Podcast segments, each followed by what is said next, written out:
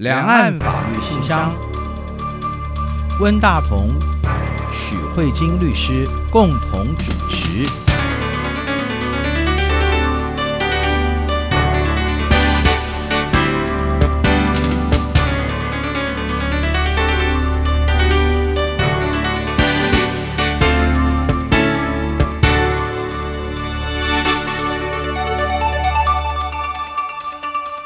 各位听众好，这里是中央广播电台两岸法律信箱，我是温大同。听众朋友大家好，我是许慧金许律师。许律师，在最近武汉肺炎肆虐的情况之下，哈，很多的职业都受到很大的冲击吧。所以，我们一些跟大陆的朋友接触的时候，聊天的时候，往往会问他说：“哎，你这个工作会不会受到肺炎的影响？”那有些人是会，有些人是不会。那台湾的话，我们可以看到最明显的就是那个旅游业，对。旅游业的冲击是非常非常大的，对，从航空开始，然后到观光业、旅馆、饭店，然后客运，然后到周边的吃的，就是一条龙，全部非常非常的业绩都非常的萧条。对，我前几天看电视，好像说，因为台湾一年去大陆的旅客也非常非常的多，嗯，然后做大陆旅游的旅行社也非常非常的多，嗯，所以他说这一波因为疫情的关系不能去大陆出团了嘛，嗯，所以他说那个损失大概是几十亿那样的钱呢，非常非常的恐怖。嗯，那所以旅游业的员工他们所受到的冲击是非常严重的。那所以我们可以在新闻当中有看到大 S 的先生汪小菲，他们好像是开餐馆。嗯所以他们的这个在大陆的公司就是有传出遣散员工哈，或者是说要求他们放无薪假，那这样的一个消息。然后台湾的那个一些呃旅行社，他们也是鼓励员工在这一段时间先把假先休一休，也就是说他们在二月、三月、四月基本上就觉得说啊，你们已经有的假就先休吧。所以关于这个无薪假哈，呃，我们台湾。在马英九总统执政的那时候，二零一零年的时候，我们的那时候的副总统吴敦义在公开场合当中说，前一年的企业开始实施无薪假，他那时候说这个是一个很创新的概念，然后他说这可以得到诺贝尔奖。那他这个言论当时有受到很大的批评，批评，因为无薪假基本上这个概念好像是说，因为公司经营发生的困难，嗯，然后呢，强迫员工。不要来上班，然后可是你也没有薪水，嗯、可是也没有资遣你。嗯、可是你你想想看，一个员工他在这个情况之下，要么他就拿一笔之前费，他还可以再另谋出路，对不对？嗯、要么他就我不是不愿意工作，是你没有工作给我做。嗯，好、哦，那我其实是有时间、有劳力、人力的成本其实是在那边的，嗯、就虽然没有用出来，这种我觉得劳工的弱势其实表现在这边。嗯啊、哦，因为钱呢、啊、放在银行，它会生利息；房子摆在那边，它搞不好还会升值。可是人力你不用的话，它就没有了，对，对不对？对，所以资本家永远站在一个比较强势的立场。嗯、那可是，呃，劳工的话，啊、哦，所谓的无产阶级，他就会有这个很弱势的部分。所以，我想一般的劳动的法律，基本上是出于这样的一个想法，会比较保障劳工的权益嘛，哈、哦。对。可是，如果放无薪假的话，感觉上好像跟这个思想好像有点冲突，对不对？啊，所以我想，关于无薪假，我知道律师您蛮关注这方面的问题的。我想，或许您可以跟我们解释一下，在这样一个时代当中，哈，尤其是产业遭受到很大的冲击的时候，那劳工的权益跟老板他的承受能力之间，究竟在法律上是怎么处理的？其实我觉得要了解无薪假这个议题之前，要先了解整个正常的劳动法制是怎么规定的。嗯、因为就像温大哥刚才有在引言里面就有提到说，其实从劳动法律的立场，他会认为资本家他是比较有谈判的优势，嗯、相对于劳工而言，所以他会认为劳工是一个弱势，老板叫你走。你又能怎么样？老板叫你往东，你可能不敢往西。所以在这个情况之下，其实不论台湾或是中国大陆这边，我们在劳动的法制上面都有分两种情况。除了那种定期所谓的约聘，比如说哦，这种是一个专案，然后这个专案做完，可能之后就不会再做这专案，这种可能一年期、两年期以外的，我们先排除掉这一种。原则上都比较像是日本的法律，嗯、就是不晓得听众朋友有没有看那种什么日本那种早期的大合剧，嗯、然后他们都会有一个在一个店铺里上班，然后这个员工都是住老板家，对对，然后吃住都用老板，然后如果要分家的时候，还要老板同意说 OK，我觉得你做的很好，你已经可以独立去开业，嗯、就是非常具有这种。我不知道这个怎么用什么，就终身雇佣，对对，是终身雇佣。所以事实上，我们的劳动法制的主要的那个原始的模型，也是用这种终身雇佣的概念。是。那这种终身雇佣演变到现在这个情况，就是原则上，你一旦选择了这个劳工加入这个企业以后，只有劳工说：“老板，对不起，我不干了，我要走。”嗯。员工永远都可以随时跟老板说。我不做了。啊、可是作为老板这个人，他基本上我们法律上不鼓励老板随时叫员工走。啊、那换言之，就是原则上老板要一直的雇佣这个员工。嗯，但是有些员工真的很雷哎。嗯，是，就烂到不能再烂的，甚至他会做出损害雇主的行为。嗯哼，他基本上就在你的公司就是一个病毒这种概念。嗯、你如果不让这员工走，那就等着公司被病毒。弄到垮掉这样，嗯、所以法律上就变成一个例外的情形，说好，雇主的权利也是要顾，所以呢，除非雇主有法律上规定的事由以外，嗯哼，基本上。老板是没有权利叫员工走的，okay, 所以我们就可以看一下，像台湾规定说，老板什么时候可以叫员工走？嗯、一，老板撑不下去的时候，嗯、老板都要死了，对，我不可能死了人还雇你，对对，对，然后或者是我可能是什么业务紧缩啊，或者是可能比如说大风灾，或者是大水灾，嗯、或者是像这一次的肺炎疫情一样，他们是不可能开工的。那像这种情况。老板都活不下去了，对所以呢，基本上你就可以叫员工走。嗯、那另外一种是惩戒式的事由，就是比如说劳工会欺骗老板。这种一定不行的啦。然后或者是有些人是劳工还会伤害雇主，嗯，打老板，打老板，杀老板，甚至杀到他家的家人去。因为有些人会迁怒啊，什么去老板家泼汽油，这种一定也不行。对。然后或者是说，呃，员工虽然没有对老板做什么侮辱行为，结果你后来发现你的员工呢是个杀人犯，受有重大有期徒刑的，法院判决确定这种。也是不 OK，还有一种比较常见的情况是这样子，就是说这个员工呢怎么讲都讲不听，叫他不要迟到啊，嗯、一年三百六十五天，嗯、只扣掉六日休息日以外，两百二十天都迟到。像这种就是已经违反劳动规则太明显了，这种也是造成整个体制上的困难，这也是可以叫他走。然后或者是说。这个员工没事就一直旷工，这种也是可以。这是台湾的，所以你可以发现台湾的事由大概就分两种，一种就是呢，雇主撑不下去；一种就是这个员工本身漏洞百出，根本不适合在任何一家企业里面上班。好，这是这样子。那中国的话呢，也是这样的想法。原则上，雇主雇了这个员工以后，就不能叫他走。但是我觉得中国这边比较有趣的是，嗯，比如说。什么试用期间你不适合就叫你走，嗯，这个是台湾比较没有的。那其他就是你很雷也是可以走。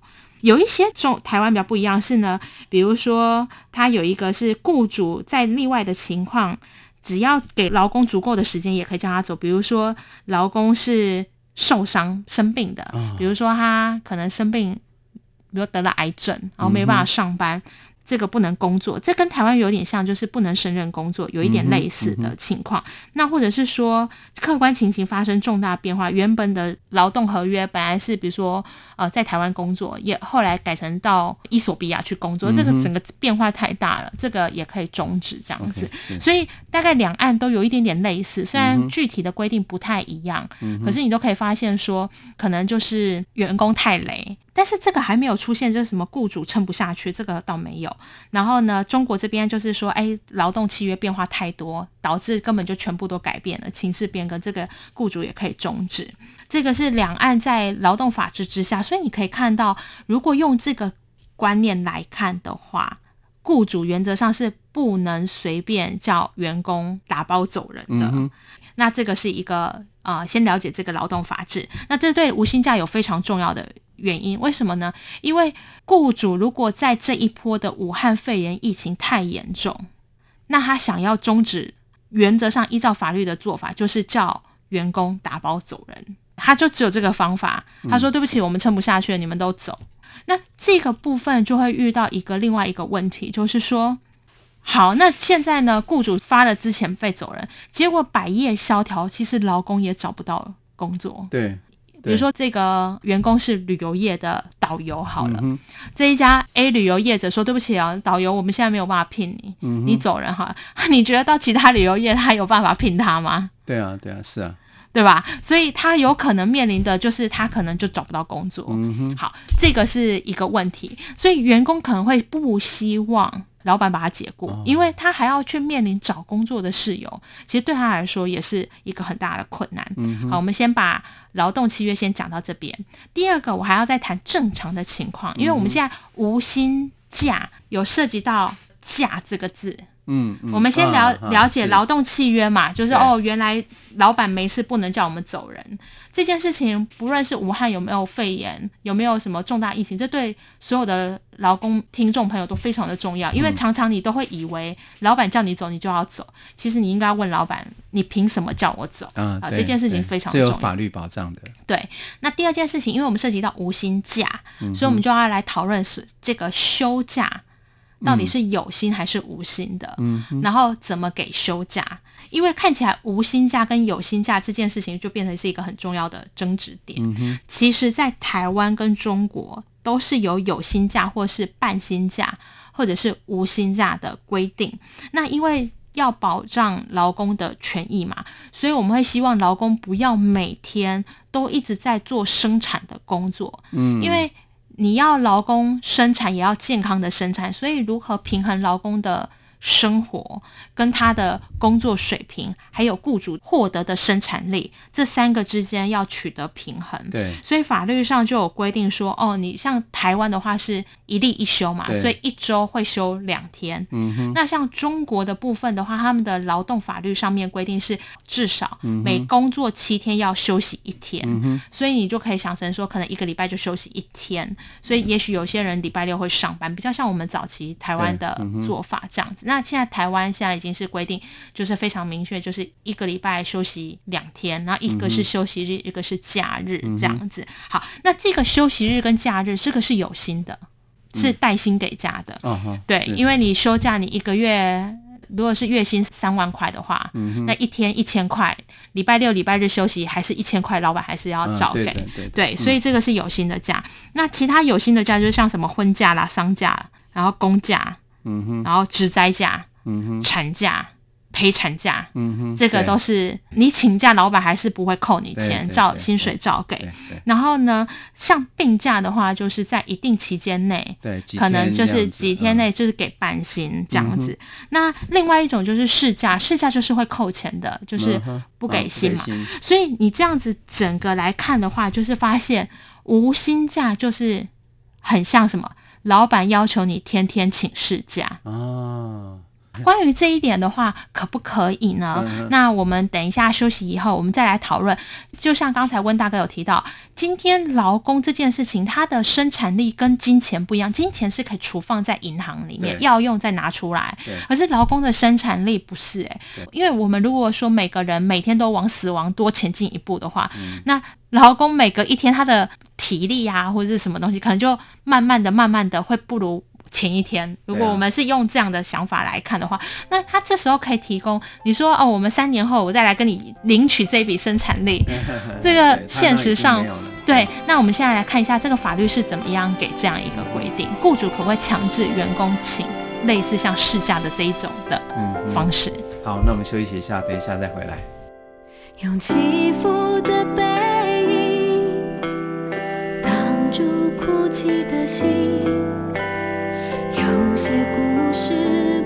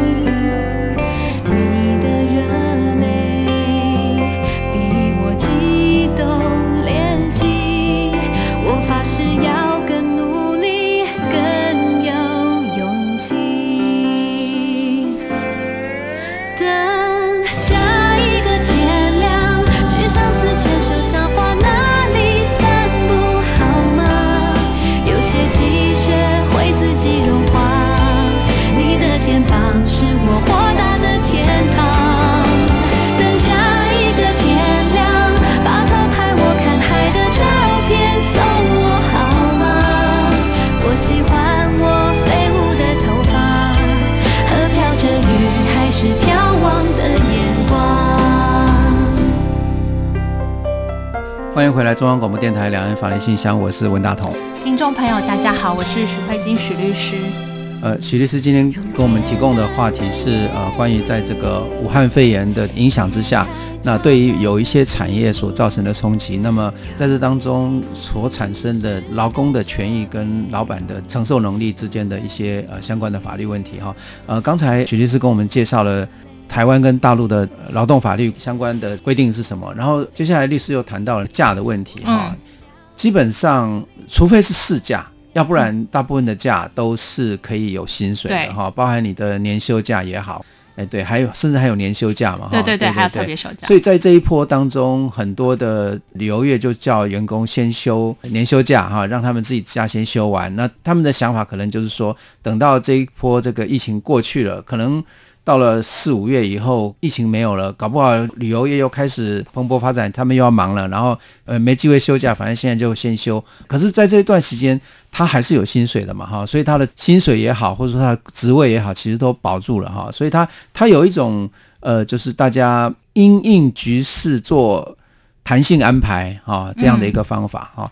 所以目前为止，台湾的无薪假的状况，你的了解影响大不大？就是很多职业应该影响很影响非常的大，嗯嗯、因为其实温大哥这边已经先提到台湾目前的现状，因为过去就是像台湾之前就对无薪假其实有非常多的高度的争议，嗯、那。在台湾最近这几年来，劳动的权益就是非常受到重视，所以雇主其实不太敢直接就放无薪假，哦、对，但但是他透过特别休假的调休这个部分也是会有一些争议的部分。那我们现在就先来看为什么会有这样的一个争议，雇主可不可以告诉你说，哎，温大哥啊，你在央广这边上班，我规定你二月来排特休，嗯，三月来排特休，那你不准休。八月到十二月，嗯，这这个是劳工自己休假的权利啊，你老老板不能强制我规定我要休什么时候，因为你既然是要给劳工一个健康生活的安排，那你应该尊重劳工的意愿吧？对，所以这其实还是有问题，所以我们还是要回到一个最根本的问题，嗯，就是当劳工有办法提供劳务给付的时候，雇主可不可以拒绝说我不接受？是，基本上不可以，对不对？对啊，因为现在是这样子，现在就是有一大批劳工想要上班，但雇主说：“哎，对不起，因为我们航班不飞，嗯、旅客不来，你们来，你们也是在这里无聊，嗯、看蚊子、看风景，然后划手机，就很无聊。你们也没有产值，那倒不如大家就收山，都不要工作。那这个部分就会面临到，当劳工有提供劳务给付的时候，雇主如果说不的时候。嗯法律上是不会叫你一定要接受劳工，你不一定要开门。可是法律上的意思是说，那你就视同为劳工也提供服务了，啊、你还是要给薪水。就是他的意思是说，那如果你门一直不开，那那是你雇主不开的问题啊。嗯、劳工都到你家门前按门铃说：“哎、老板开门哦。”那你就是视同。他有来上班，他有来上班，你要付他薪水，嗯、是这样的想法。所以从这个劳动的基本法制来看，你就会发现呢，基本上是没有存在无薪假的问题，嗯、因为无薪假的本身是雇主没有办法接受劳工提供能力，因为他这时候没有办法有工作给你做，所以他比较像是老板还是要付钱。嗯嗯，那所以理论上就会面临到这个问题。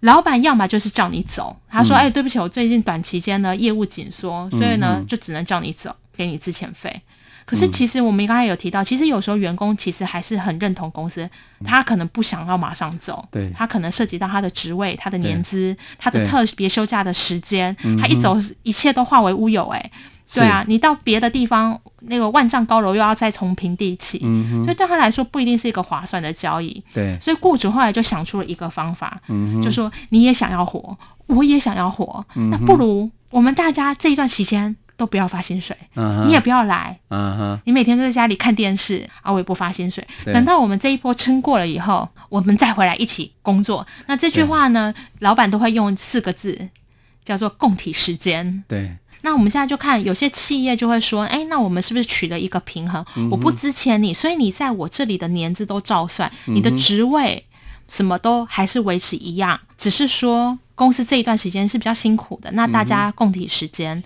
等我好了以后，我会再补偿你。嗯、这其实是一种对公司来说，他觉得说，对你也不想走，可是我也没赚钱，那我们是不是大家找一个出路，共同的活下去这样子？嗯、那这个部分的话呢，呃，我们先讲中国，因为其实中国有非常明确的。行政解释啊，哦、中国的这个劳动部有一个工资支付暂行条例，他其实讲得很清楚。他说，如果发生类似这样的情况，就是错不在员工，嗯哼，公司做不下去，那这个错有可能是老板的错，也有可能是景气的关系，也有可能是像这一次是呃传染病的关系，导致公司停止的话，嗯、他说，如果在短短一个月内的话。公司还是要照付钱，对就是你停工一个月还是要照付钱。可是如果有时候真的完全都撑不下去，超过一个月以后呢，老板还是要给钱，可是就不用给那么多，啊、就是给基本工资就好了。嗯、就是每个国家都会定，比如说像台湾现在是两万四一个月最低的劳工工资是两万四，那也许可能比如说我能力比较好，是一个月拿五万，嗯、在第一个月停工的时候，公司还是要给付我五万。之后呢，如果公司因为景气的关系一直没有办法复工，嗯，那老板还是要给我两万四，对对，可能就不用给到五万，就两万四，这是中国明确的规定，所以在中国非常清楚，就是放无薪假绝对是违法的。那这就是我们可以看到，就是我们今天在节目一开始提到，就是汪小菲逼员工无薪假的这个新闻，因为他们说，如果你不放无薪假的话，我就资遣你。那这个就变成是。如果你放无薪假的话，某种程度上就是违法的。嗯、所以这也是为什么后来汪小菲在透过记者的声明上，嗯、他也说没有，他就会否认啊，我们没有放无薪假，嗯、我们是呃依照法律上的规定来处理。他特别就是否认，因为无薪假在中国就是一个违法的违法的概念。嗯、那至于他们具体怎么放假，我不是很确定，因为员工的理解跟。公司具体的操作是不是就等同于无薪假？这不太确定。只是说无薪假这个，如果你是真的都不给薪，嗯、这件事情依照中国的这个呃法律上来操作来说是违法的。嗯、那现在在台湾呢？台湾面对这个无薪假，嗯、我们就会觉得台湾的劳动部是非常人性的，他完全了解雇主的两难。嗯所以呢，过去在二零一一年也有提过一个因应景气影响劳雇双方协商减少工时应行注意事项。嗯，我们的台湾是这样子，台湾是说，其实我不希望你不给薪，嗯，可是我觉得某种程度上是可以减少工时。嗯，虽然减少工时，劳工的意思也是代表收入的减少。嗯，那他就说，如果你要这样做收入的减少的话，我会告诉你，第一个，你一定要跟你的劳工。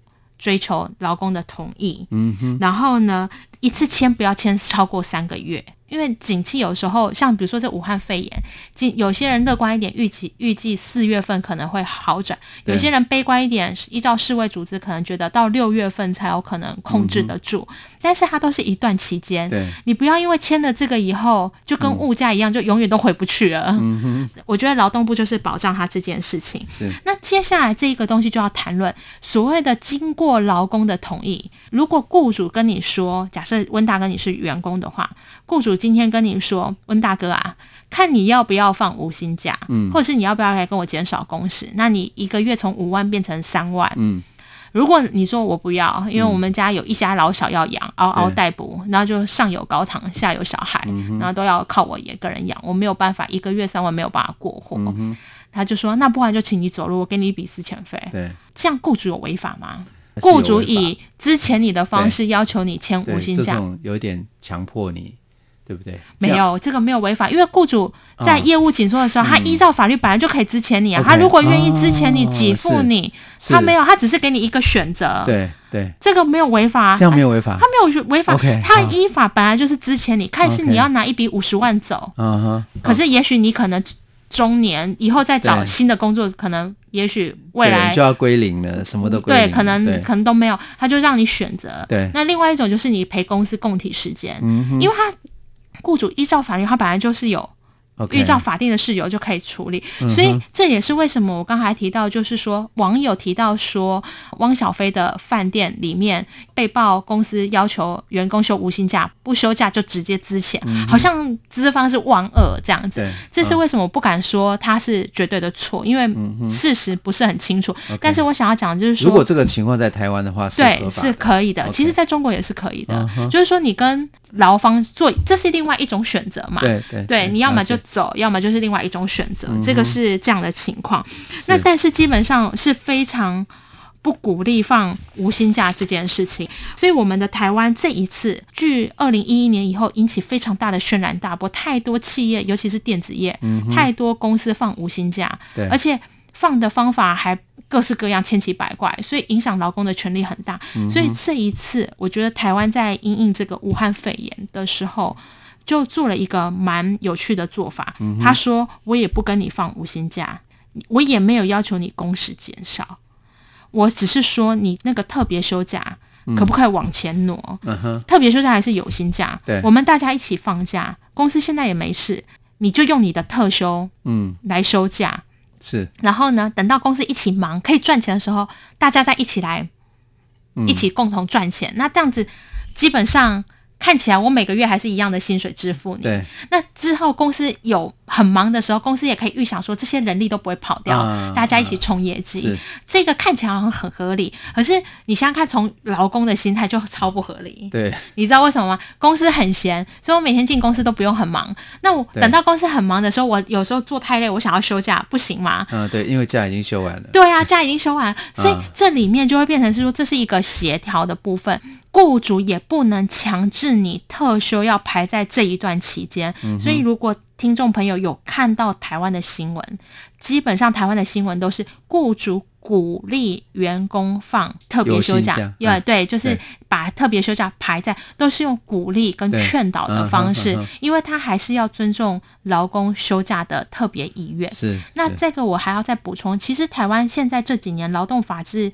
越来越重视资方跟劳方的协商，嗯、所以在无薪假的部分的话，如果公司有工会，要经过工会的同意，嗯、再加上劳工的同意，如果是休假要特别挪移、特别休假，法律上是这样规定，就是说特别休假要休哪几天，嗯、怎么休，他还是鼓励劳工跟雇主共同达到一个和平的协议，嗯、然后大家一起来处理，嗯、因为毕竟。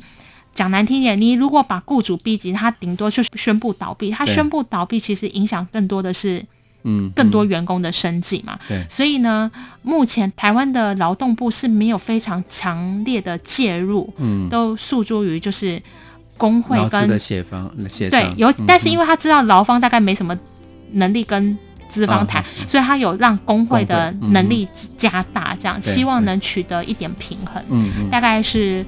关于这个老公无薪假的问题，所以我们看到中国的产业也会面临到，哎，我的企业撑不下去，无薪假可不可以？嗯、那台湾的部分目前就是比较多的资讯可以显示出，不只是透过特别休假的排休，嗯、希望呢大家能度过这一波传染病的危机。这样是是，今天节目就到这里了啊，谢谢徐律师，好，谢谢各位听众，也谢谢温大哥，那要祝福大家平安，下次再会，拜拜。